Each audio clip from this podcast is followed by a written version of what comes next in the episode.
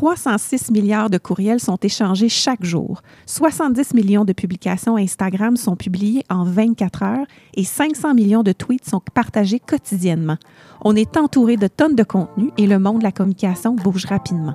Vous écoutez C'est comme ça, un balado en toute simplicité, propulsé par l'équipe de Capital Image, qui se veut une incursion dans l'univers de la communication, du marketing et des agences.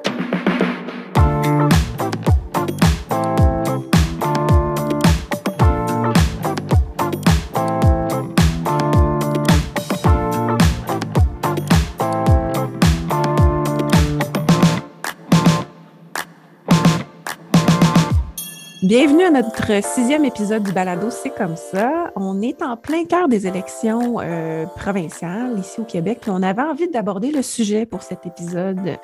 En fait, on aimerait parler de la communication en politique en temps d'élection euh, davantage. Donc, euh, le but aujourd'hui n'est pas de de rentrer euh, dans l'aspect politique euh, des différents partis, euh, mais plutôt avec notre œil de communicateur, comment on perçoit les différents partis, les différents chefs de parti. Donc, ça ne se veut pas un épisode partisan. Autour de la table aujourd'hui, j'ai mes collègues Alexandre Lénès, comme toujours. Bonjour Alexandre. Hey, salut. Alors, on a un nouvel invité autour de la table, un collègue à nous qui vient euh, de nos bureaux d'Ottawa. Notre collègue Maurice Rioux, qui est euh, directeur des affaires gouvernementales. On avait envie de lui parler aujourd'hui, étant donné qu'il est un vétéran du domaine politique. On avait envie d'aborder le sujet avec lui. Maurice a une grande expérience en politique fédérale et provinciale pour avoir servi à différents ministères euh, dans six départements fédéraux. Donc, il a une très grande expérience. Merci, Maurice, d'être avec nous aujourd'hui. Oh, merci de m'avoir invité. Je suis bien content euh, de participer et euh, je pense qu'on va avoir une bonne discussion, du moins, je l'espère. Génial. Est-ce que tu voudrais te présenter un petit peu plus, nous parler de ton expérience? Ben, très brièvement, j'ai passé la grande majorité de ma carrière professionnelle en politique, c'est-à-dire euh, au gouvernement fédéral, j'étais chef de cabinet, entre autres, euh, dans le temps de M. Chrétien, mais j'ai fait aussi la politique provinciale. J'ai été le représentant du Nouveau-Brunswick. J'étais l'ambassadeur du Nouveau-Brunswick à Ottawa pendant trois ans. Puis, euh, j'ai fait du provincial, du municipal, de l'opposition. Euh, puis maintenant, ben, je fais de la consultation. Maintenant, je suis de l'autre côté de la clôture. Lorsque j'étais en politique, les consultants, les lobbyistes venaient me voir. Maintenant, c'est mon tour. Ça fait que c'est un peu, euh, un peu différent, mais euh, j'aime bien. Eh bien, merci d'être avec nous, Maurice. Je pense que ton expérience va être euh, fort intéressante pour le sujet aujourd'hui. Donc, comme tu, vas être, notre héros du balado. Puis, comme on a dit de manière polie, c'est ça, on t'a accolé le titre de vétéran. Donc, voilà. J'aime bien le titre. J'aime mieux vétéran que héros, vraiment. Donc, comme je mentionnais, on est en pleine euh, préparation euh, des prochaines élections qui vont arriver euh, rapidement. Les chefs se préparent à leur deuxième débat au moment où on enregistre notre balado aujourd'hui. Et selon les récents sondages, celui de Léger, les effets du face-à-face qu'il y a eu récemment à TVA semblent déjà se faire sentir dans les intentions de vote. Donc, on a bien hâte de voir le débat à Radio-Canada de ce que ressortira de ce débat-là. selon les électeurs, c'est Gabriel Nadeau-Dubois qui est le gagnant du premier débat, suivi de près de Paul Saint-Pierre Plamondon. Donc, euh, c'est intéressant de voir la performance de Paul Saint-Pierre Plamondon. Euh, c'est ce qui a étonné un petit peu plus euh, les électeurs. Je ne sais pas si tu es d'accord avec ça, Maurice? Oui, je suis tout à fait d'accord. D'ailleurs, ce qui est intéressant aussi, c'est que M. Saint-Pierre Plamondon est, le seul, je pense, qui a réussi à, grappiller des points supplémentaires selon les derniers sondages. M. Gabriel Nadeau-Dubois a bien fait, mais au niveau des intentions de vote, si on en croit les derniers sondages, euh, entre autres la projection que M. Fournier a faite ce matin, ça n'a pas bougé pour euh, Québec solidaire, mais ça a bougé pour euh, le Parti québécois. C'est très intéressant. Effectivement, comme quoi un débat peut avoir une influence sur la décision, le choix que feront les électeurs. C'est pour ça que c'est très important pour les différents chefs de parti de bien s'y préparer. D'ailleurs, euh, la performance de notre premier ministre euh, aura, euh, bon, peut-être étonné plusieurs. on ne le sent pas très combatif et très, oui, c'est ça, combatif, d'une qualité qu'on a vue chez lui pendant la pandémie comme, comme premier ministre. On se serait attendu à ce qu'il soit plus combatif pendant le débat. Vous savez, je, pense qu'il se passe souvent lorsque, avec il est tellement en avance dans les sondages que je suis convaincu que c'est toujours la, stratégie lorsque euh, un candidat ou un premier ministre est en, avance dans les sondages de la façon dont, euh, la CAQ est en avance dans les sondages, c'est d'en dire le moins possible et d'en faire le moins possible et de quasiment pas faire campagne. C'est pas ce qu'il fait. Il fait une campagne, mais euh, son body language en bon français, euh, lors du dernier débat, c'était évident que, disons qu'il aurait préféré être ailleurs. Aucun doute, aucun doute. Ça, demande beaucoup de préparation, Julie, comme tu l'as si bien mm-hmm. dit.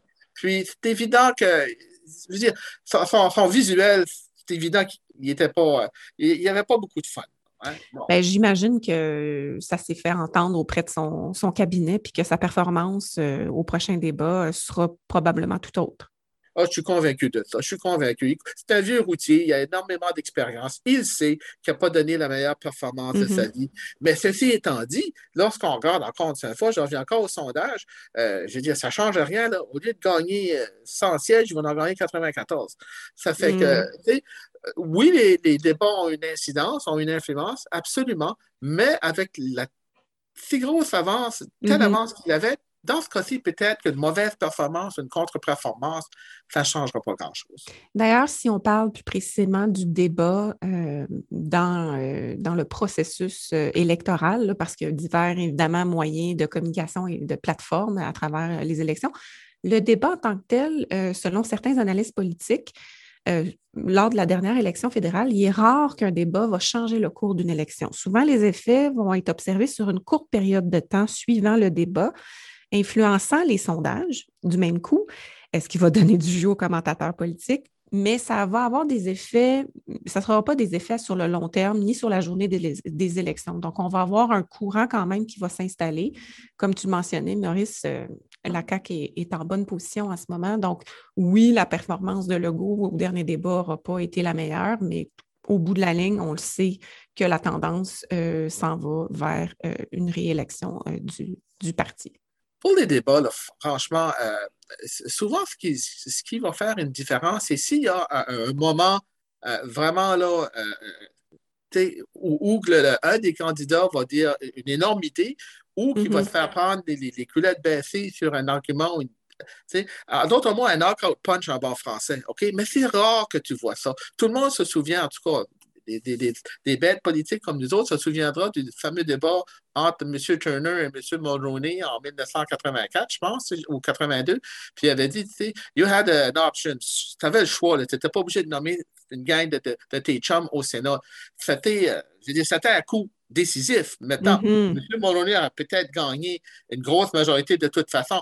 Mais ça, c'est des éléments comme ça. Là. Ça arrive très, très, très rarement dans les débats aujourd'hui. D'ailleurs, il faudra peut-être en parler un petit peu. Ce n'est pas un débat à cinq personnes. Hein. Je veux dire, ça devient une cacophonie à un moment donné. Absolument, mais je, remarque que c'est vraiment plus une joute oratoire où là, les habiletés oratoires des différents chefs sont mises de l'avant et c'est souvent lui qui va gagner au bout de la ligne. Ce n'est pas vraiment un débat d'idées, comme tu dis, parce que, bon, on connaît les, les, positions de chaque parti, on connaît leurs grandes idées, mais ça peut servir pour certains électeurs qui, bon, ont besoin d'avoir peut-être une meilleure idée des différents euh, euh, partis politiques et leurs idées, mais tout compte fait, c'est vraiment une joute oratoire. Oui, exactement. Julie, je pense que tu, le mentionnais un peu plus tôt, euh, selon certains experts, puis même la Harvard Business School avait fait un peu une étude sur euh, les choix des électeurs, puis en, Amérique du Nord, donc aussi au Canada, euh, puis ils remarquaient que les électeurs en général, donc presque 72% fait une très forte majorité, ont souvent pris même une décision deux mois avant la période électorale puis avant l'élection. Fait que souvent, cette décision-là ne change pas nécessairement.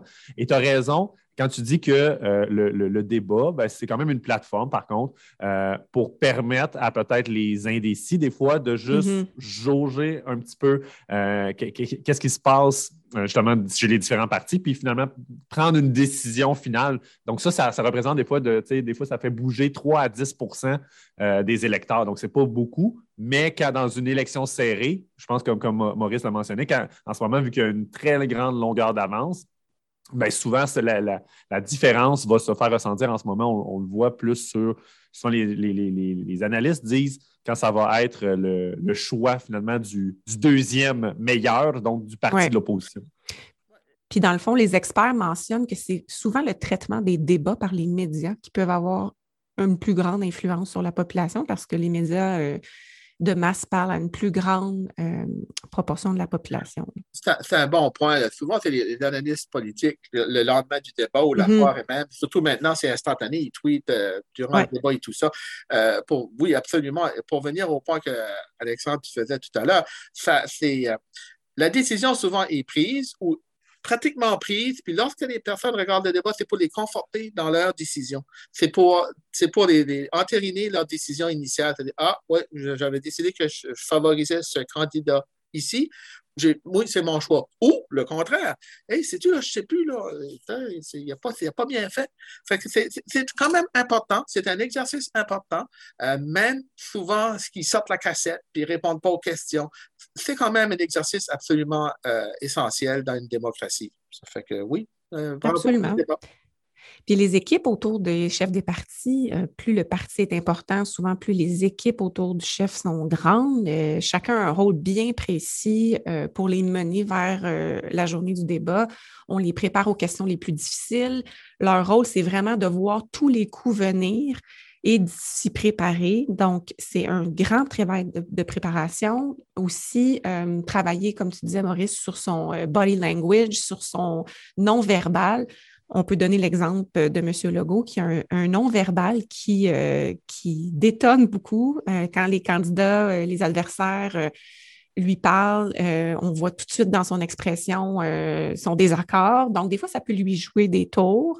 Euh, et tous ces gens-là autour des chefs les préparent à justement autant le contenu que le contenant. on n'a qu'à penser de, la manière dont ils s'habillent. Encore aujourd'hui, on pourrait penser que la couleur des vêtements n'influence pas, mais au contraire, encore, on parle de la couleur des cravates. C'est tous des éléments qui peuvent donner une perception aux électeurs. Donc, euh, c'est un grand travail de préparation ça demande énormément de préparation, ça demande euh, énormément d'énergie. D'ailleurs, souvent, les, peut-être pas les directeurs de campagne, mais les gens dans les campagnes, les gens de communication vont vous le dire. C'est énormément de préparation pour, à la fin de la journée, est-ce que ça a une influence? Est-ce que ça a une. Mm. Mais le fait est que si tu n'y vas pas, OK, la, chaise vide, c'est la pierre à faire. Il faut que tu le fasses. Il faut que tu le fasses. Puis, au Québec, c'est pas pire. Cette fois-ci, on a eu deux débats. OK? Il y a eu des élections. moi, j'ai vu des élections fédérales qui a eu cinq débats, six débats. OK? Ça fait que c'est toujours une journée ou deux que tu pas que tu perds, mais la, la préparation avant, la journée même, puis tout ça. mais Et dis-moi, Maurice, est-ce que tu penses qu'au niveau fédéral, quand il y a un débat en anglais et un en français, est-ce que ça peut désavantager certains candidats qui ne sont pas à l'aise dans leur deuxième langue? Tout à fait, absolument, absolument. Je veux dire, euh, il n'y a aucun doute. Euh, c'est rare des candidats, candidates qui sont euh, à l'aise complètement dans les deux langues officielles. même le premier ministre qui, qui est bilingue, il y a un peu plus de difficultés en français. Euh, mm-hmm. Son français est excellent. Euh, qu'en anglais, ça fait c'est long. Mais oui, oui, parce que. C'est sûr que les idées peuvent moins bien passer ben. euh, si on est moins à l'aise dans, dans une autre langue. Ben, c'est aussi une question, je pense. Tu regardes M. Singh, puis tous les, les, les, candidats, M. Poliev, le nouveau chef du Parti mm-hmm. conservateur, son français est excellent. Il est très, très, très, très, bon. maintenant, dans un débat, il faut que tu sois vite, puis souvent, ben, c'est difficile de, de, mais c'est même que c'est.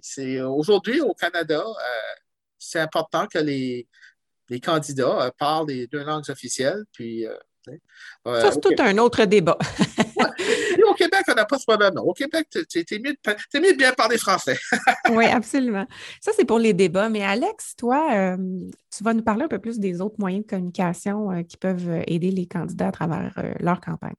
Ben, je me suis attardé un peu dans notre préparation à ce balado-là au, slogan, parce que comme on, le sait dans notre, dans notre ligne de travail aussi, quand on, travaille sur des, campagnes pour nos clients, on prépare ce qu'on appelle des messages clés. Donc, ça aussi, c'est très important. je pense que le slogan de campagne est entre autres un message clé parce que c'est censé capturer rapidement, en peu de mots, de manière succincte, euh, ce pourquoi le parti vit, ce à quoi le parti croit, puis ce pourquoi les les électeurs, dans le fond, la raison pour laquelle les électeurs devraient voter pour eux. Donc, c'est quand même un gros mandat quand on veut avoir quelque chose de succinct qui tient des fois, puis on, va le voir avec les slogans qu'on a dans, cette campagne-là, euh, des fois en un mot, deux, trois mots. Donc, des, fois, on peut, euh, disons, euh, miss the mark en anglais, mais on peut, on peut justement manquer, manquer la cible. Alors, ben, c'est un peu là-dessus que j'ai regardé. Fait Premièrement, quand on regarde au niveau des, slogans donc, du Parti conservateur du Québec, euh, le libre chez nous, euh, qui a fait euh, couler beaucoup d'encre, qui fait peut-être penser au, maître chez nous de Jean Lesage, qui a un lien quand même là, qui a une idée très différente. Puis, ce qui est quand même intéressant, c'est que même si, bon, il a, disons, peut-être polarisé certaines personnes sur, son, son le, ce slogan-là, euh, c'est quand même, selon une étude, un sondage de Léger, le slogan préféré des Québécois. Donc, à 20 Donc, même les gens qui, euh, qui auraient une intention de voter pour le Parti conservateur québécois, oui, aiment ce slogan-là. Mais même des gens qui, en théorie, ne voteraient pas, ne seraient pas partisans du Parti conservateur du Québec, ben, on voit dans ce slogan-là quand même quelque chose de simple, on comprend. Puis je pense que le slogan, quand même, bon, on peut débattre de, de, de, est-ce qu'on est a besoin d'être libre chez nous? Est-ce qu'on est libre au Québec? Je crois que oui, mais ça part quand même à la base électorale du Parti conservateur québécois, les gens que Éric Duhem tente de rallier. Fait que là-dessus, je pense qu'ils ont, réussi quand même avec leur slogan à capturer l'essence de leur parti. Quand on regarde la CAQ avec le continuons, c'est très simple, puis ça, lance le message très clair, qui est le deux, en fait, ce slogan-là est même le deuxième favori au Québec c'est sûr que moi, de mon côté, ce que ça ne communique pas tant une émotion, mais par contre, ça, dit clairement aux Québécois, donnez-nous, donnez-nous la chance à la CAQ de se prouver. Parce qu'on s'entend comme bien des gens, bien des entreprises, mais on a dû se mettre sur pause un peu pendant un gros deux, ans euh, à cause de la pandémie la CAQ, le gouvernement a dû gérer cette pandémie-là, n'a peut-être pas pu mettre en place tout ce qu'ils auraient voulu faire. Donc, l'objectif est de convaincre les Québécois de dire, ben, regarde, on a fait une bonne job avec la pandémie. C'est le message qu'ils essaient de passer. Puis ils disent, ben, donnez-nous la chance de nous prouver encore avec un autre mandat fort. Donc, c'est un peu l'essence de ce slogan-là. Puis je pense que c'est clair pour les gens. Quand on regarde au niveau du PLQ, donc du Parti libéral du Québec et du PQ, ce que je trouve intéressant, c'est que on parle de vérité, OK? Dans le sens, dans les deux, il y a voter vrai pour le PLQ. Puis du côté euh, du Parti québécois, ben, on parle bon, du Québec qui s'assume. Donc, oui, encore là, un peu l'essence de l'indépendance, mais aussi pour vrai. Donc, ce que, j'ai noté là un peu, c'est que je trouve que c'est ça, cette notion de vérité-là, parce qu'on sait qu'il y a un déficit peut-être de confiance envers certaines de nos institutions politiques, et, donc il essaie de regagner un peu peut-être cette, cette confiance-là auprès d'un électorat qui peut être peut-être cynique vis-à-vis la, la, classe politique en général. Donc ça, moi, je trouve que c'est ça qui, qui, ressortait. Et sinon, ben, j'ai gardé pour la fin euh, celui de Québec solidaire avec Changer d'air que je trouve aussi intéressant. Certains ont trouvé peut-être la, facture, la façon dont c'était présenté sur les pancartes électorales avec la petite flèche, ça coupait le, slogan, c'était un peu moins clair. Moi, ce que j'aimais bien dans ce slogan-là, c'est qu'encore là, c'est, euh, ben, premièrement, Bon, je suis un fan de jeux de mots, donc je ne pouvais faire qu'autrement que d'aimer ce slogan-là, je pense. Euh, mais c'est que, encore là, ben, ça rime avec le, nom du parti. Il y a comme quelque chose au niveau de la sonorité, ça, fait très, en tout cas, je vais dire chanson ou rythmé. Euh, puis également, ça incarne le changement. Donc, encore là, on est en opposition. Donc, ils ont été capables, c'est bon, Québec solidaire a quand même, sur la, trame politique en général, ont été capables de bien se définir une zone. Puis je pense qu'avec ce slogan-là, ils le redéfinissent encore, qu'ils veulent vraiment se mettre, on va dire, en opposition avec euh, la CAC, ce que la CAC veut faire, puis de dire, ben là, si vous, vous voulez aller ailleurs, venez chez nous. Donc, là-dessus, je trouvais quand même que les slogans, euh, en tout cas, la majorité des slogans avaient, avec, quelque chose d'intéressant. Au niveau du PLQ et du PQ, je trouvais que c'était un petit peu peut-être. Ça, allait chercher moins peut-être la fibre émotionnelle. Euh, vous, de votre côté, Julie et Maurice, est-ce que vous pensez qu'un slogan peut faire ou briser une campagne? Ou encore là, c'est juste un élément parmi tant d'autres?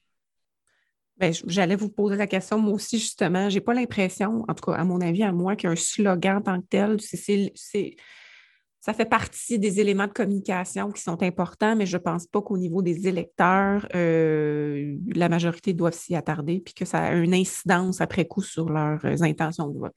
C'est un bon point, Julie. Ça fait partie d'un ensemble. OK? C'est un élément dans un ensemble de communication à mon avis, il y a quand même eu des, focus groups en bon français.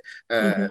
Puis à certains, je suis convaincu que tous ces slogans-là ont été euh, peut-être pas endossés, mais discutés dans ces, genres de, groupes de discussion-là. Mais je suis tout à fait d'accord avec toi, Julie. C'est un ensemble parmi tous les autres moyens de communication qui ont. C'est comme les pancartes. Hein. Je pense qu'Alexandre avait quelque chose un peu là-dessus, euh, le visuel. OK? C'est important. Euh, le visuel peut faire une différence, peut-être même plus qu'un slogan, parce que si tes affiches ne sont pas bien identifiées ou les couleurs ne sont pas bonnes, ça peut avoir un impact. Mais c'est quand même minime à la fin de la journée.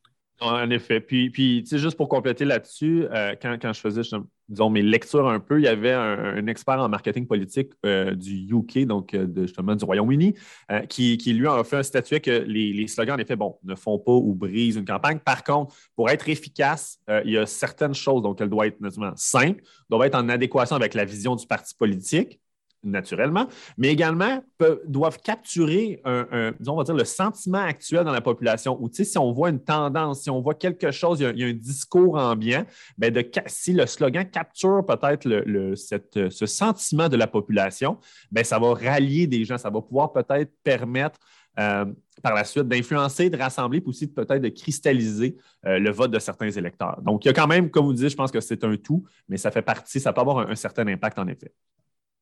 Maurice, je serais curieuse de t'entendre sur l'évolution justement des moyens de communication qui ont contribué justement aux élections à travers les années. Avec l'arrivée des médias sociaux, on s'entend que l'ajout politique, comme plein d'autres éléments euh, dans notre société, ont drastiquement changé.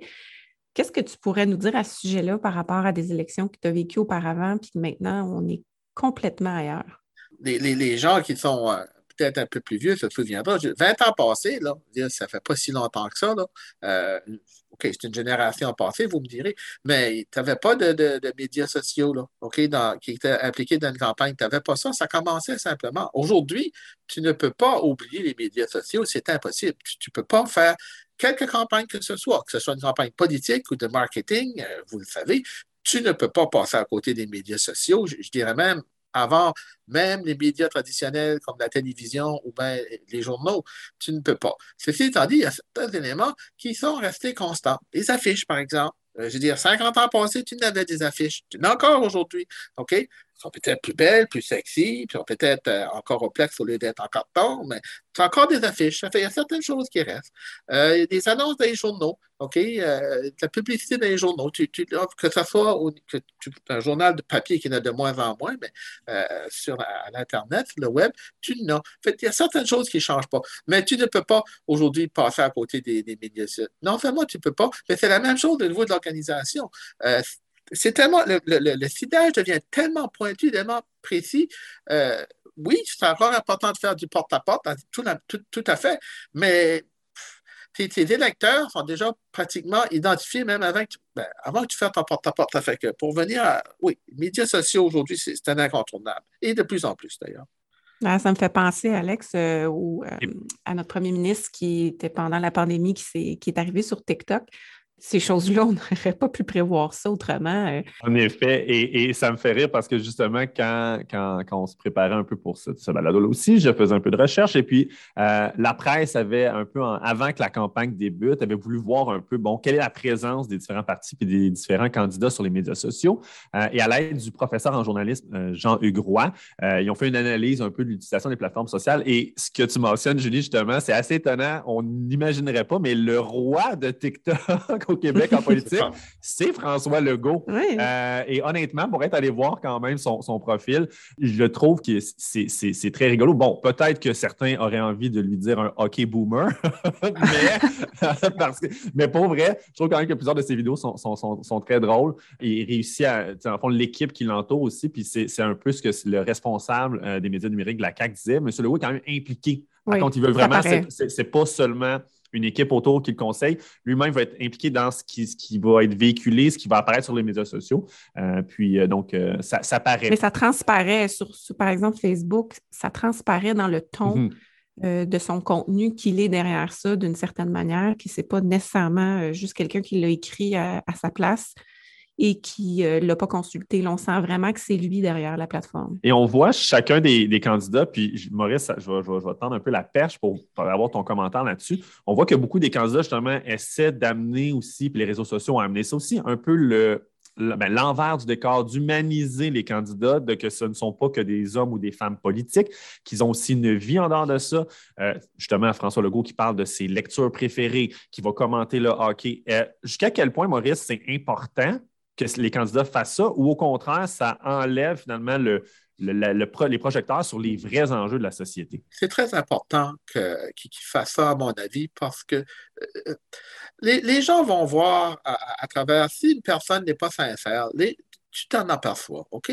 tu, le perçois, tu le, tu le ressens peut-être pas intellectuellement, mais tu, le sens, là, tu le perçois. C'est important. M. Legault veut dire très rapidement là-dessus. Il, y a des, il y a deux fils, je pense, qui sont euh, la jeune vingtaine, quelque chose du genre. c'est évident qu'il est au courant des, réseaux sociaux, ne serait-ce que par ses, propres enfants. Mais euh, non, je pense que c'est très important. Les gens apprécient, même si ce n'est pas d'accord, les gens vont apprécier qu'un candidat ou une candidate soit sincère. OK? Euh, j'ai vu aujourd'hui euh, sur les réseaux sociaux euh, une photo du ministre de la Santé, M. Dubé, avec son fils, OK, en Gaspésie. OK? Faisait campagne. Là, c'est une belle photo. C'est une très belle mm-hmm. photo, OK? Père-fils, tous les deux, beau sourire, OK? Donc, ça fait, c'est des humains derrière de tout ça. Je pense que c'est tellement nécessaire. Oh, la, période des questions en chambre ou même à l'Assemblée nationale, c'est tellement euh, stagé en bon français, OK? C'est ce qui dégoûte les gens souvent, peut-être pas dégoûté, mais tu gardes ça, puis ça fait que quand tu vois M. Legault, le premier ministre, qui parle de hockey, euh, qui parle des choses que les gens euh, peuvent euh, comprendre au lieu de parler de, choses compliquées, c'est très, très, très important. À mon avis, tu ne peux pas passer à côté de ça aujourd'hui. Tout à fait d'accord avec toi. Absolument. Moi, je trouve que ça humanise le, le, chef ou la chef de parti. ça, ça prend ça. Puis il y en a pour qui tu vois que ça vient plus naturellement, puis qui sont plus à l'aise dans ce cadre-là, puis il y en a que tu vois que c'est pas c'est pas trop naturel puis qu'on doit un peu plus forcer la chose. Là. On, on les nommera pas.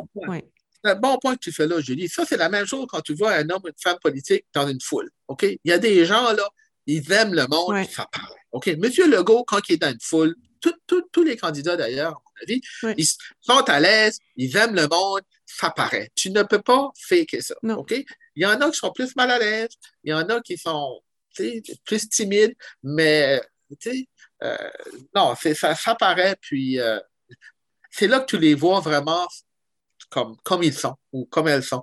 Ça fait que ça aussi, c'est important. Puis peut-être, euh, Maurice, une chose sur laquelle j'aurais aimé t'entendre, bon, comme tu l'as mentionné plus tôt, tu as été des deux côtés, on va dire, de la clôture, mais en ce moment, le, travail que tu fais, c'est d'essayer, on va dire, d'attirer l'attention des fois des politiciens sur des enjeux.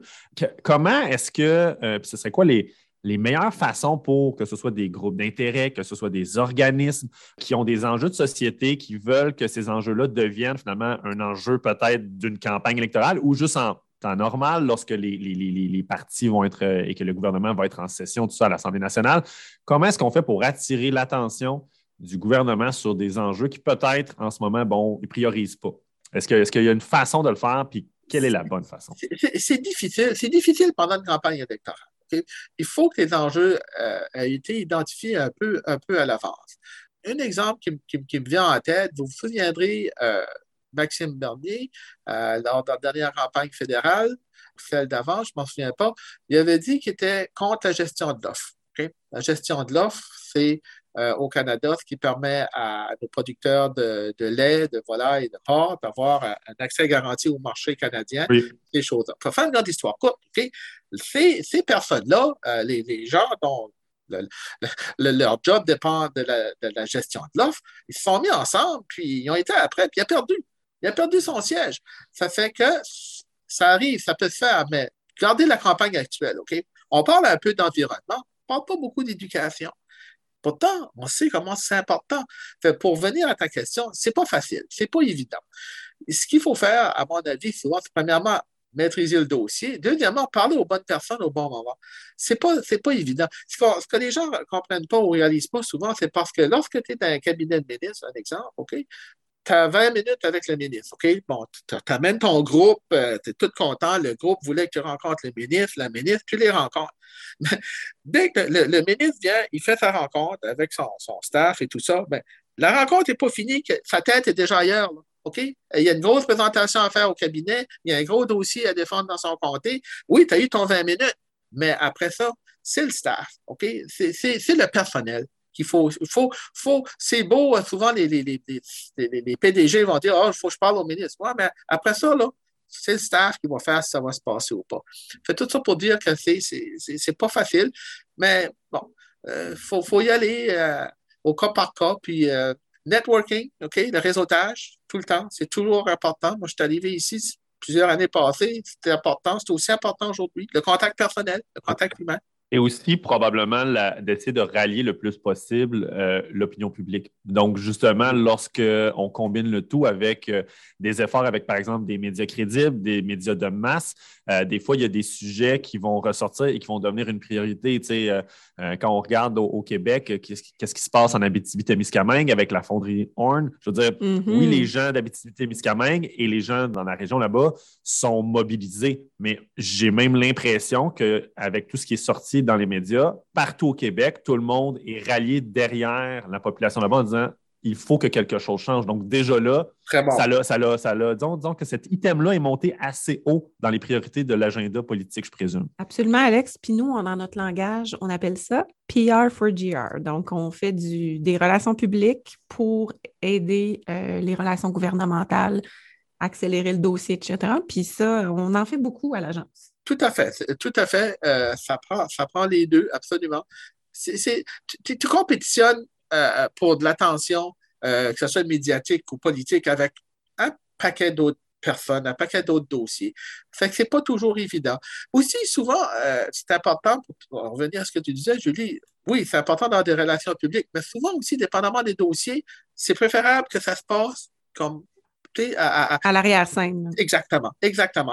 Il y, a tout ça qui rentre en ligne de compte. Mm-hmm. Mais euh, à la fin de la journée, c'est monter un dossier puis le préparer de la meilleure façon possible. Souvent aussi, ce qui est important, moi, les meilleurs euh, lobbyistes, consultants que j'ai vus lorsque j'étais euh, au gouvernement, c'est ceux qui venaient me voir et qui me disaient Bon, Maurice, voici, nous, on a un problème, puis voici votre position à vous autres au gouvernement. On peut-tu trouver une façon de, tu sais, en, d'autres mots, voir une façon de, de on n'aura pas tout, mais vous autres, vous avez un dossier à défendre, on comprend, OK? Puis essayons de trouver une, euh, solution mitoyenne, si tu veux. Ça, c'était les meilleurs. OK? Les gens qui arrivent puis qui sont conscients euh, que le gouvernement a une position, puis toi, ton dossier est diamétralement euh, opposé, ça ne marche pas, OK? Ça ne marche pas. Il faut comprendre, il faut accepter que les gouvernements ont des positions, puis si ça va contre ton dossier, ben, faut que tu fasses ton lobbying. Il faut que tu dises, regarde, voici mhm. pourquoi ça ne marche pas pour moi. Là. Tu le sais, Julie, vous le savez, euh, Alexandre, vous autres aussi.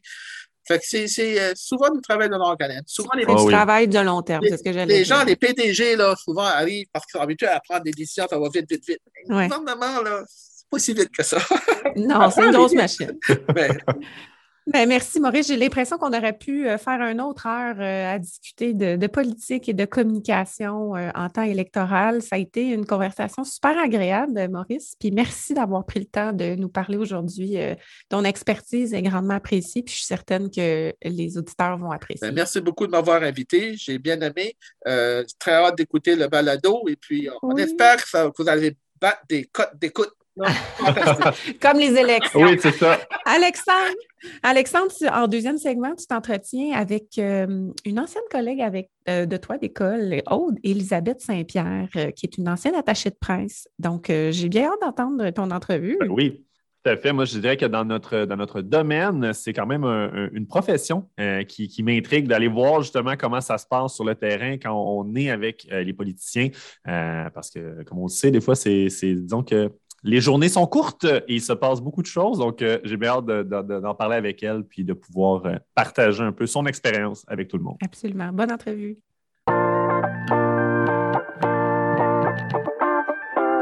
Donc, euh, ben, pour euh, notre portion d'entrevue, j'ai l'immense plaisir d'accueillir aujourd'hui euh, pour notre spéciale élection et communication politique ben, une ancienne conseillère politique et attachée de presse de l'ex-député de Terrebonne, Mathieu Traversy, de 2010 à 2018, et également ben, une amie, hein, on, va, tout dire pour pas qu'il y ait d'ambiguïté. Donc, Aude-Élisabeth Saint-Pierre, ben, bonjour Aude, merci d'avoir accepté l'invitation. Ça me fait plaisir. J'ai bien hâte de démystifier un peu ça avec toi, là, les élections, la communication là-dedans. Oui, bien, pour vrai, euh, on, on, en parlait euh, dans, notre domaine des relations publiques, dans notre domaine des communications. Je pense qu'en étant un passionné de politique, euh, ce que tu as fait, dans le fond, dans ta carrière, au niveau justement d'attaché de presse, d'attaché politique, ben, ça me, disons, ça me fascine. Fait que je suis content qu'on ait la chance d'en parler encore plus abondamment un peu de ce que tu as fait, puis de démystifier finalement peut-être pour, on va dire, le commun des mortels. Qu'est-ce que ça fait un attaché de presse? Fait que merci beaucoup. Euh, ben, en ce moment, justement, bon, tu le sais, je veux dire, je pense que on est en pleine campagne électorale. Je t'apprends rien, j'espère. Euh, tu as vécu toi-même quand même plusieurs campagnes. Euh, quel souvenir tu gardes de ces différentes élections-là? c'est, quoi l'ambiance? C'était quoi ton rôle? comment ça se passait quand tu accompagnais ton, député, ton candidat? Ben, depuis 2008, euh, là, dans le fond, c'était ma première campagne d'initiation. Puis, c'est toujours des, bons souvenirs. Là, c'est toujours un 33-35 jours là, assez intense dans un local électoral loué qui sent le coroplace, mais c'est aussi euh, euh, beaucoup d'adrénaline, beaucoup de belles rencontres. On va à la rencontre des gens, mais aussi des bénévoles. Donc, c'est du travail acharné. J'en garde des souvenirs de, des rires, mais aussi des, beaux échanges, autant avec les gens qu'avec d'autres collègues aussi, des réflexions euh, qui se finissent souvent tard, euh, des fois autour d'un petit verre de scotch ou tout ça, mais on essaie de trouver le meilleur pour la campagne, de se repositionner, de se remettre en question, tout en gardant notre, notre plan un peu, mais c'est ça, c'est tout le temps des belles réflexions, puis euh, des beaux sentiments là, de, de, travail accompli, de réussite. Là, peu importe le résultat, c'est du dépassement. C'est un bon point que tu amènes, puis que je trouve qui est très intéressant, le fait que la, campagne électorale amène à être un peu, en tout cas, en anglais, on dirait un work in progress. Donc, comme tu disais, vous avez un plan de match, vous avez un plan de communication, vous voulez communiquer certaines idées. Donc, vous avez déjà quelque chose de très clair, mais jusqu'à quel point, justement, des fois, on, rectifie le tir ou on peut rectifier le tir au quotidien? Donc, euh, c'est un peu cet aspect-là de, de, répondre, finalement, puis d'être à l'écoute de ce qui se passe, puis des conversations on a un plan de campagne, on part avec ça, puis à peu, à peu près à chaque semaine, on a un grand thème, on évolue, mais c'est sûr qu'au courant de la campagne, il y a des choses qui se font même nationalement, donc euh, il faut s'ajuster. Moi, j'étais plus au niveau d'une circonscription comme telle, donc euh, veut, veut pas, on est dépendant de la campagne nationale. Des fois, ça part sur, euh, sur un angle qu'on n'avait pas tant vu venir, ou des fois, on voulait moins aborder, mais il faut quand même le traiter. Fait que c'est sûr qu'on se réajuste, mais on essaie le plus possible de, de garder notre plan parce qu'au départ, il y a des choses qu'on veut dire, il y a des gens à qui on veut s'adresser. Donc, euh, c'est le plus possible de, garder notre, notre focus puis de pas de réagir aussi dans l'impulsivité, de, de dire à vif, vite, vite, il faut se réajuster parce que telle chose, le plan était bon au début, donc euh, il y a encore des chances qu'il soit bon euh, même, même après tout ça. Là. Puis, ben, c'est ça, on, le dit, je pense, ça, depuis le début de cette conversation-là, tout bouge vite en élection. Puis, un, des, un des enjeux ou un des aspects très importants, je pense, de notre travail en communication, c'est de bien connaître, bien cerner le public cible. Puis, encore plus pour vous, les électeurs, dans, votre comté, qu'est-ce qui leur importe? Qu'est-ce qui va faire les faire bouger, les faire aller à l'urne et voter pour vous? Euh, comment vous gardez le pouls du public cible, de vos électeurs? C'est quoi les outils que vous utilisiez pendant la campagne pour dire, tu sais, vraiment les outils qui étaient très utiles pour vous, pour dire, on sait ce qui se passe puis ce qui se dit pour vrai, puis on, sait que ce qu'on communique, ben, c'est la bonne chose aussi? On se l'est dit, la dernière campagne que j'ai faite, c'était en 2018. Fait que peut-être les outils euh, de communication technologique étaient moins au point à ce moment-là, mais euh, le pouls du terrain, là, ça ment pas. Donc, euh, nous, on se fiait vraiment aux rencontres qu'on faisait, le porte-à-porte, les téléphones, les rencontres dans des événements, les assemblées de cuisine. C'était vraiment là le vrai pouls. Puis même, tu sais, plus spécifiquement aux communications, les sondages demeurent un outil toujours agréable à consulter. Oui, oui. Et d'autant plus aujourd'hui, un petit peu les médias sociaux mais à utiliser avec un bémol, je te dirais. Mais oui, les sondages, euh, j'ai aimé ta réaction. Ben, parce que j'en dirais que je, je, me, je, me, pose la question parce que souvent, euh, quand un, politicien se fait dire justement Ah, dans tel sondage, on a vu euh, telle intention de vote et tout ça, souvent ils sont dit oh, on ne regarde pas les sondages. Puis c'est ça que je me pose comme question, c'est un petit peu, comme on dit justement, de la bullshit ou finalement c'est utile pour vous autres? Euh, dans le fond, on dit euh, en politique, on ne commande pas les sondages, mais on les regarde, on les analyse, ça c'est sûr. Parce que, tu sais, bon, ben, malgré là, que certains peuvent dire euh, peut-être le contraire ou tout ça, tu sais, ça nous donne un bon portrait général de qu'est-ce qui se passe. Donc, les grands enjeux, qu'est-ce qui ressort, qu'est-ce qui intéresse les gens. Puis ça nous donne aussi une, un aperçu des régions, comment ça se trame, comment ça bouge le vote. Dans certaines régions, on le sait, on a des châteaux forts, donc mmh. est-ce que ça va bien? C'est vraiment des pôles de référence en, ce sens-là. Et puis, sinon, il y a un fait intéressant à aller chercher aussi dans les informations de sondage, c'est souvent sur la deuxième intention de vote. Oh! Donc, on demande aux gens la première, puis la deuxième ensuite. Donc, dépendamment où est-ce qu'on se situe dans la deuxième intention de vote, c'est intéressant aussi parce qu'on sait que des fois, euh, dans les, les gens qui n'ont pas fait leur choix, il y a encore un potentiel à aller chercher ces gens-là. Donc, euh, vrai. malgré tout, les sondages, c'est intéressant. Puis euh, aujourd'hui, les grandes firmes de sondage sont de plus en plus précises dans les résultats. Ils ont raffiné leur, leur algorithme et tout ça. Donc, la marge d'erreur est et, et, Encore plus que du Oui, c'est ça. C'est quand même intéressant, mais il ne faut pas se fier au sondage pour dire Ah bon, mais ben là, il, tel parti va gagner, je n'irai pas voter. Donc, euh, ça, c'est encore le défi chez l'électeur, mais le sondage demeure un, bel outil à l'interne. Et puis, euh, même localement, dans une circonscription, le candidat fait un peu des, sondages internes. Quand il va sur le terrain, c'est une grosse base de données qu'on veut, euh, qu'on veut monter. Donc, on veut savoir où sont nos appuis, puis essentiellement aussi qui sont nos appuis, parce qu'on va se le dire, l'objectif, c'est que ces gens-là aillent voter le jour du vote. Oui. Donc, ça aussi, ça se travaille. Puis, ça, c'est le travail de, plusieurs bénévoles et du candidat dans la campagne là, pour euh, noter tout ça. Puis on appelle souvent ça une machine électorale. Tu sais. Puis euh, à Terrebonne, on a vu par le passé là, que ça a fait la différence, cette, cette machine-là. Donc, euh, notamment là, en 2012 contre Gaétan Barrette, là, on s'en souviendra. et Gaétan aussi. Oui. Euh, euh, tu, l'as mentionné tantôt un peu, je pense, dans les années où tu étais, euh, dans, l'équipe, les, médias, les médias sociaux, les plateformes numériques n'occupaient pas nécessairement la même importance. Par contre, avec ton regard externe aussi, puis ne peux pas te continuer à suivre un peu ce que, on va dire peut-être ce que Mathieu Traversy, ton l'ex-candidat avec qui tu travaillais, qui est maintenant maire de Terrebonne, a fait peut-être récemment pour sa campagne électorale pour la mairie à quel point tu vois ces outils-là, comme quelle place ils prennent justement dans, toute la campagne électorale ou dans la communication aux citoyens? Euh, jusqu'à quel point est-ce que c'est est-ce que tu sens que c'est quelque chose qui est un ajout que, bon, c'est un incontournable, on n'a pas le choix de vivre avec, mais est-ce que ça a aussi un impact réel et concret? avec ce que tu observes ou ce que tu entends dans tes discussions, parce que tu es plus directement impliqué dans les campagnes électorales ou dans, dans la communication politique pour l'instant, mais qu'est-ce que tu vois avec ces plateformes-là, le rôle que ça joue? ça a pris vraiment une grande place. la dernière fois, en 2018, ça fait pas si longtemps. Puis, ou même quand j'ai commencé, on avait un hebdo euh, régional une fois par semaine avec une demi-page, puis on espérait que notre message passe comme il faut. Fait que, mais aujourd'hui, je pense que c'est un incontournable, mais il ne faut pas tout mettre nos œufs dans le même panier, par contre. Euh, c'est le fun de voir où est-ce qu'il va le candidat, qu'est-ce qu'il fait, tout ça, mais c'est important aussi là, de, de partager des idées puis de s'intéresser aux idées des gens. Donc, euh, encore là, la rencontre sur le terrain, ça demeure euh, un essentiel pour euh, garder le pouls, on l'a dit tout à l'heure.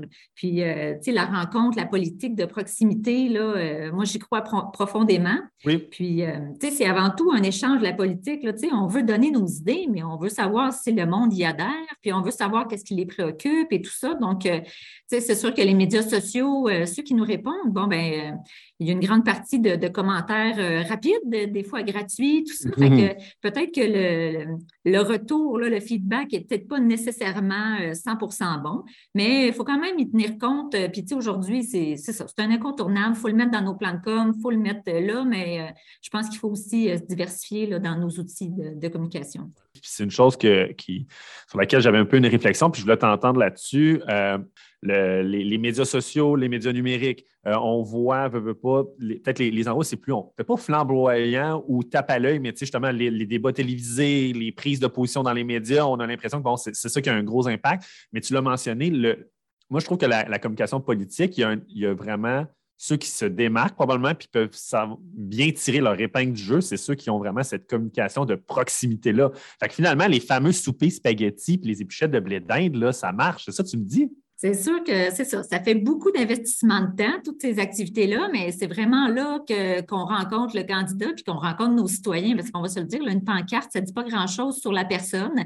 Je pense que tous les candidats euh, ont, ont, intérêt à aller se vendre, puis euh, souvent on dit Ah, lui, il a l'air de tout ça, mais quand tu le rencontres en vrai, tu dis Waouh, quelle belle personne, des belles idées, hmm. j'aime ça, j'ai connecté. Fait que c'est vraiment dans ces moments-là. Donc, euh, oui, c'est ça. Les soupers spaghettis, les événements publics, là, ça permet un contact direct je dirais. Donc, euh, c'est le fun de voir dans les, campagnes nationales, tu sais, c'est autre chose complètement, les autobus de campagne avec le chef. c'est le fun de voir les, grands profils, les grands enjeux, mais quand on arrive sur le terrain, ben, d'adapter aussi la plateforme politique à des enjeux plus locaux, puis d'être au courant de tout ça, d'engager le dialogue, ben, tu gagnes une belle crédibilité aussi avec ta population. Fait que c'est sûr, c'est un, grand travail euh, à faire, mais euh, c'est là, je pense qu'on peut gagner des points, là, si je peux me permettre l'expression les, candidats, dans le fond, peuvent avoir un impact, ou en tout cas, quand on les rencontre finalement, puis qu'on découvre la personne derrière la, pancarte, parce qu'une pancarte, en effet, c'est juste 2D, hein, puis on, est quand même des êtres 3D, peut-être 4D, 5D, qui sait, on a plusieurs, beaucoup de profondeur. Euh, à quel point tu penses que le candidat dans une circonscription a vraiment un impact sur le vote, ou au contraire, c'est plutôt le chef, le parti, euh, qu'est-ce, qui prime le plus? Puis pour l'avoir vécu dans, les élections auxquelles tu as été impliqué, euh, personnellement, j'ai rencontré Mathieu Traversy, je sens que c'est quelqu'un de très impliqué dans sa communauté, fait je pense qu'il y avait quand même un certain capital de sympathie, mais encore là, comme je te dis, quand vous évaluez l'impact, est-ce que c'est, le candidat a vraiment un gros impact ou ça dépend des circonscriptions et des circonstances?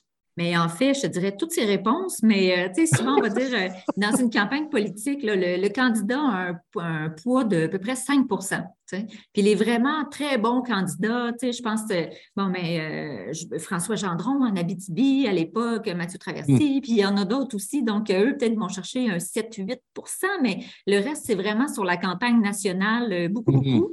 Puis euh, souvent aussi des gens qui sont juste persuadés qu'ils votent pour tel et tel parti. Fait déjà, en partant, il y a une partie de ton vote qui est campée de part et d'autre. Et puis, dans le milieu, il y, a, il y a des gens qui sont en réflexion. Donc, c'est eux qu'on veut séduire, mais c'est sûr que ça, ça joue beaucoup là, au niveau national avec les chiffres, leurs sorties, leurs réactions, euh, ce qu'ils dégagent. Euh, c'est ça. Puis aussi, ben, la performance du débat des chefs. On ne s'en cachera pas. Euh, la performance du débat des chefs, c'est toujours très important pour les gens qui, qui magasinent encore ou qui ne savent pas là, pour qui voter. Euh, puis, euh, on voit souvent même de nombreux sondages là, qui commencent tout de suite après le débat des chefs. On veut savoir, euh, suite à ces échanges-là, qu'est-ce que, où est-ce que le monde se situe là, par rapport aux révélations. Puis également, ben, qu'est-ce qui a le plus de poids? Est-ce que c'est le message du candidat, ce qui communique justement, ou ce dont il a l'air, ce qu'il projette? On se bat un peu contre ça, contre l'image, mais c'est pour ça qu'il faut aller parler aux gens. Mais parfois, on peut l'utiliser à notre avantage, cette image-là. Tu vois, en 2012, euh, j'étais l'organisatrice de Mathieu Traversy dans Terrebonne quand on a appris que Gaétan Barrette se présentait contre nous. Puis euh, les gens le voyaient comme un homme d'expérience, mm-hmm. d'affaires presque, avec du vécu derrière sa cravate de médecin, versus un jeune candidat qui briguait un deuxième mandat à, 28 ans.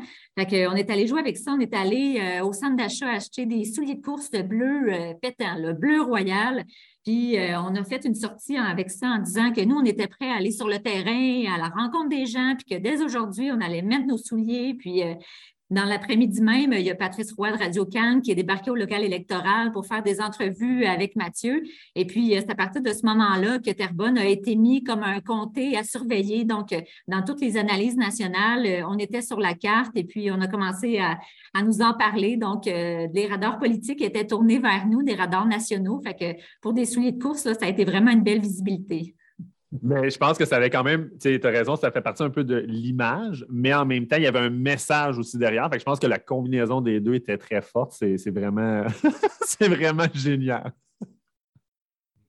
Puis, on, en a parlé un petit peu un peu plus tôt sur euh, le, public cible à qui on s'adresse. Donc, justement, bon, le, candidat ne veut, veut, pas a un objectif durant la campagne électorale, c'est d'être élu.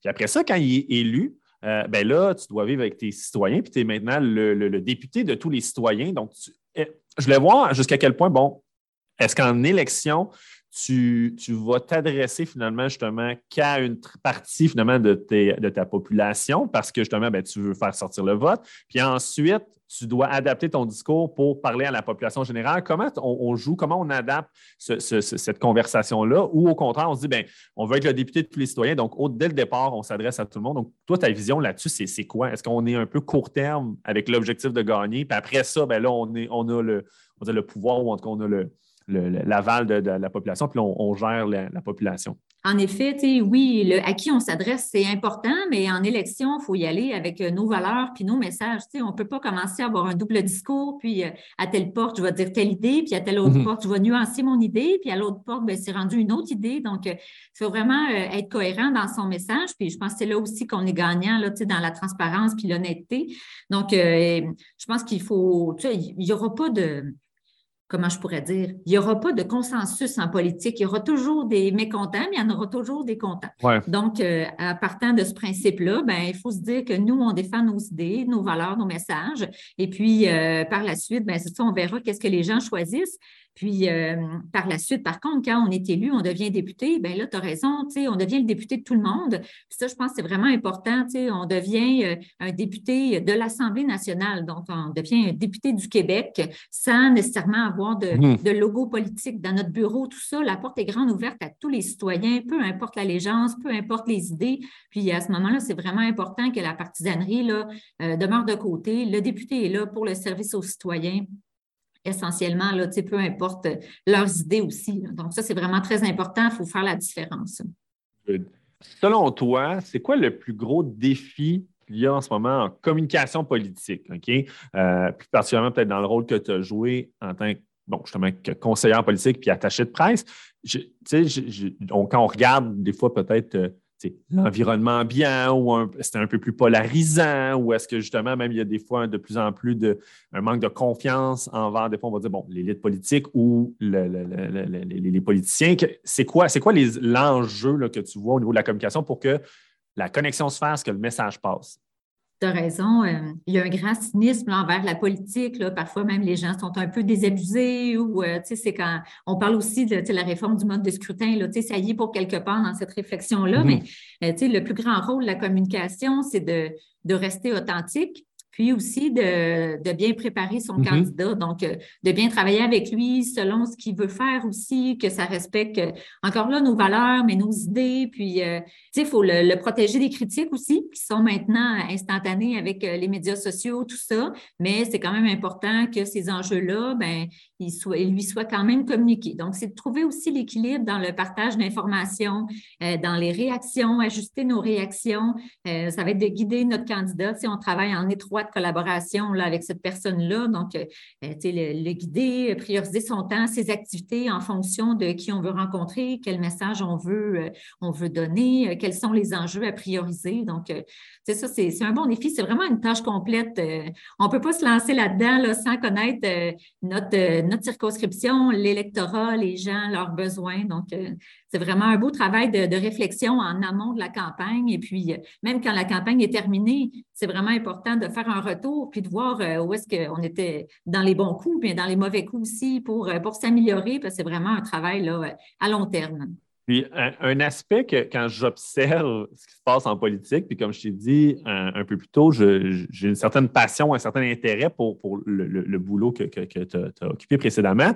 Euh, mais en même temps, j'ai l'impression que ça doit être très essoufflant parce que, tu sais, bon, dans, notre domaine sans agence, on va faire des fois de la gestion de crise, de la gestion d'enjeux, mais ça arrive une fois de temps en temps que malheureusement, bon, il y a une situation qu'on doit gérer. Mais j'ai l'impression qu'en politique, le, votre quotidien, là, ce n'est que de la gestion d'enjeux parce qu'il y a toujours des potentiels, parce que tout est politique, dans le sens que la politique a un effet ou un impact sur la vie de tous les gens. Donc, ça a un impact dans le quotidien. Alors, comment, comment vous viviez? Comment tu composais avec ça? Est-ce que pour toi, tu avais l'impression que justement c'était ça, c'était un peu euh, toujours, toujours sur le qui-vive, puis le téléphone peut sonner à n'importe quelle heure. Comment ça se passait, ça, même dans le quotidien, après l'élection? Mais pour euh, l'élection comme telle, c'est sûr que c'est super intense comme moment. Là. C'est euh, un petit peu plus qu'un mois que tu es, là-dessus euh, non-stop et tout ça. Donc, les familles sont averties et tout ça. Mais par la suite, c'est ça. C'est toujours d'être resté à l'affût la veille, d'être sur le qui-vive, comme tu as dit. Mais quand tu fais un bon travail, puis que tu vas de l'avant, que tu as confiance à ton candidat, c'est moins stressant. Puis, bon, c'est sûr que c'est beaucoup d'adrénaline, mais euh, ce n'est pas une gestion de crise continuelle. Ça occupe beaucoup de temps. On en a parlé tantôt, les, fameux soupers spaghettis, là, ça arrive souvent aussi.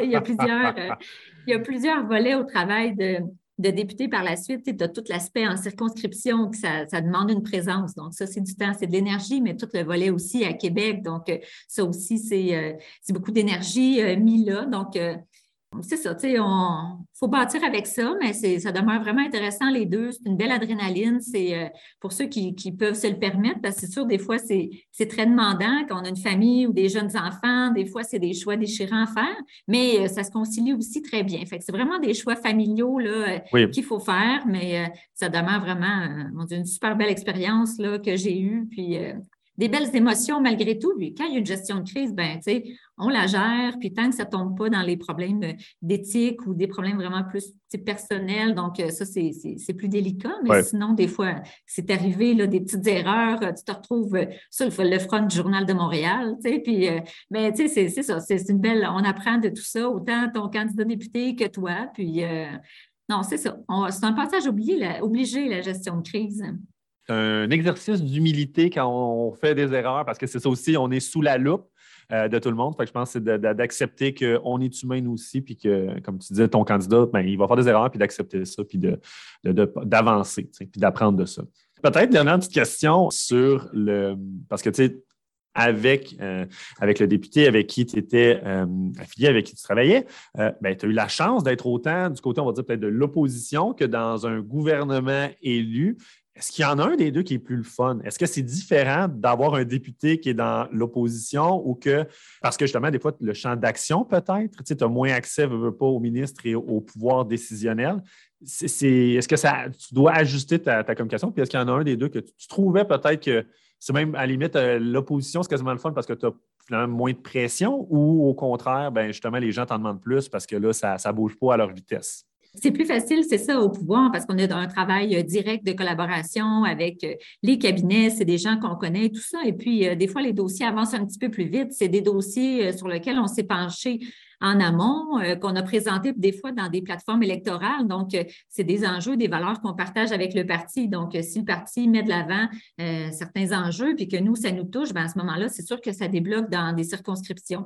Ça veut pas, je ne dis pas ici là, que quand tu es au pouvoir, tu as plus d'annonces dans ta circonscription, loin de là. Mais des fois, c'est en travaillant plusieurs années sur des dossiers, puis que là, tu arrives au pouvoir, bien là, ça te permet là, de, de, d'avancer avec ces dossiers-là.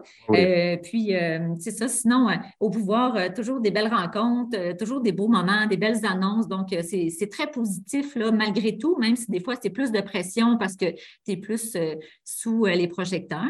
Par contre, dans l'opposition, on est là aussi pour amener le bout du terrain à Québec. Fait que c'est vraiment une autre dynamique. Les deux sont super intéressantes. Mm-hmm. Dans l'opposition, ça permet vraiment aussi d'avoir le temps de faire ses classes, donc d'apprendre le fonctionnement autant à l'Assemblée nationale, puis dans la circonscription, de connaître les gens. Moi, j'avais un député euh, super dynamique là, qui organisait tout le temps plein d'activités, qui allait euh, dans d'autres activités que, organisées par les organismes communautaires ou encore euh, d'autres groupes. Donc, ça, c'était vraiment super stimulant. Ça nous a permis de connaître nos quartiers, certains secteurs. Ça nous a permis avec eux de développer des projets à présenter au gouvernement aussi. Donc, même si on est dans l'opposition, il y a quelque chose à faire. c'est vraiment là le travail de, dossiers, comme j'expliquais, c'est des, des, dossiers qui, qui s'amènent de, de mois en mois, d'année en année, puis à un moment donné, ça débloque, puis on, est vraiment content. Fait encore là, le travail de proximité, la communication de proximité avec les gens. Donc, euh, ça demande beaucoup, mais c'est vraiment, euh, c'est vraiment gratifiant. Puis quand ça fonctionne, c'est concret.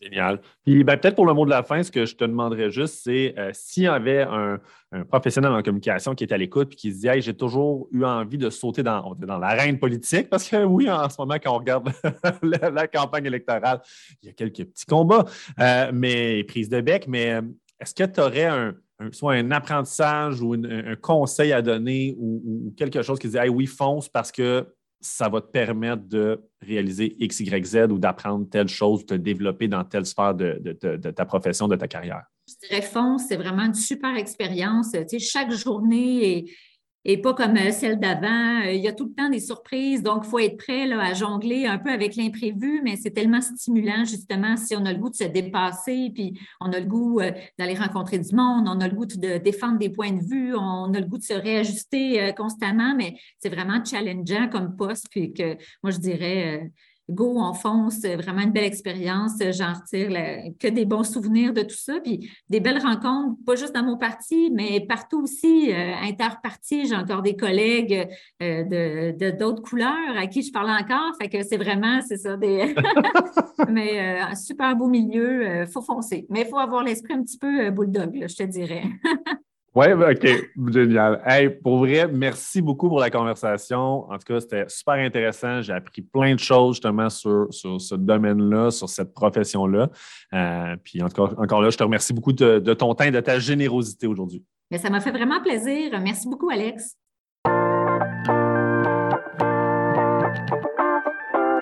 Vraiment intéressant comme entrevue, Alex. Euh, Honnêtement, en l'écoutant, Aude, je me suis rappelé qu'à l'université, on avait une attachée politique qui était venue nous rencontrer en cours pour nous expliquer son travail et tout ça. J'avais été fascinée de voir tout le travail qui est fait à l'arrière-scène pour soutenir le député ou le ministre, peu importe. C'est un travail très difficile qui demande beaucoup d'heures de préparation. Ces gens-là doivent être au courant de tous les sujets être prête à n'importe quelle question qui serait posée à leur ministre. Donc, c'est un travail vraiment euh, très prenant. Euh, je lève mon chapeau à haut d'avoir fait ça euh, par le passé, puis c'est un sujet très, très passionnant. Non, en effet. Tu as, mis le doigt sur, justement, je pense que c'est un investissement. Il faut, avoir, faut être passionné, puis il faut être prêt, justement, à mm. relever, en tout cas, de gros défis, parce que la, politique, ça touche toutes nos vies. Donc, tout peut finalement s'insérer dans, les conversations politiques. Absolument. Pour le mot de la fin, ben, on pourrait juste dire que c'est important d'aller voter. Hein. C'est un devoir de citoyen. Donc, on invite tout le monde à aller voter. Si les gens sont encore indécis, il y a un outil fort intéressant qui existe qui est la boussole politique. Euh, on peut trouver facilement en ligne. Euh, on répond à 30 questions qui nous permettent de peut-être de mieux comprendre euh, vers quel parti on pourrait se diriger. Donc, euh, la boussole politique. Bien, merci, euh, Alex, pour euh, ce bel entretien-là. Et j'invite tous les auditeurs à poursuivre la discussion avec nous sur nos réseaux sociaux Capital Image et à s'abonner à nos plateformes d'écoute pour poursuivre l'écoute de nos prochains balados. Merci, à bientôt. Merci d'être là.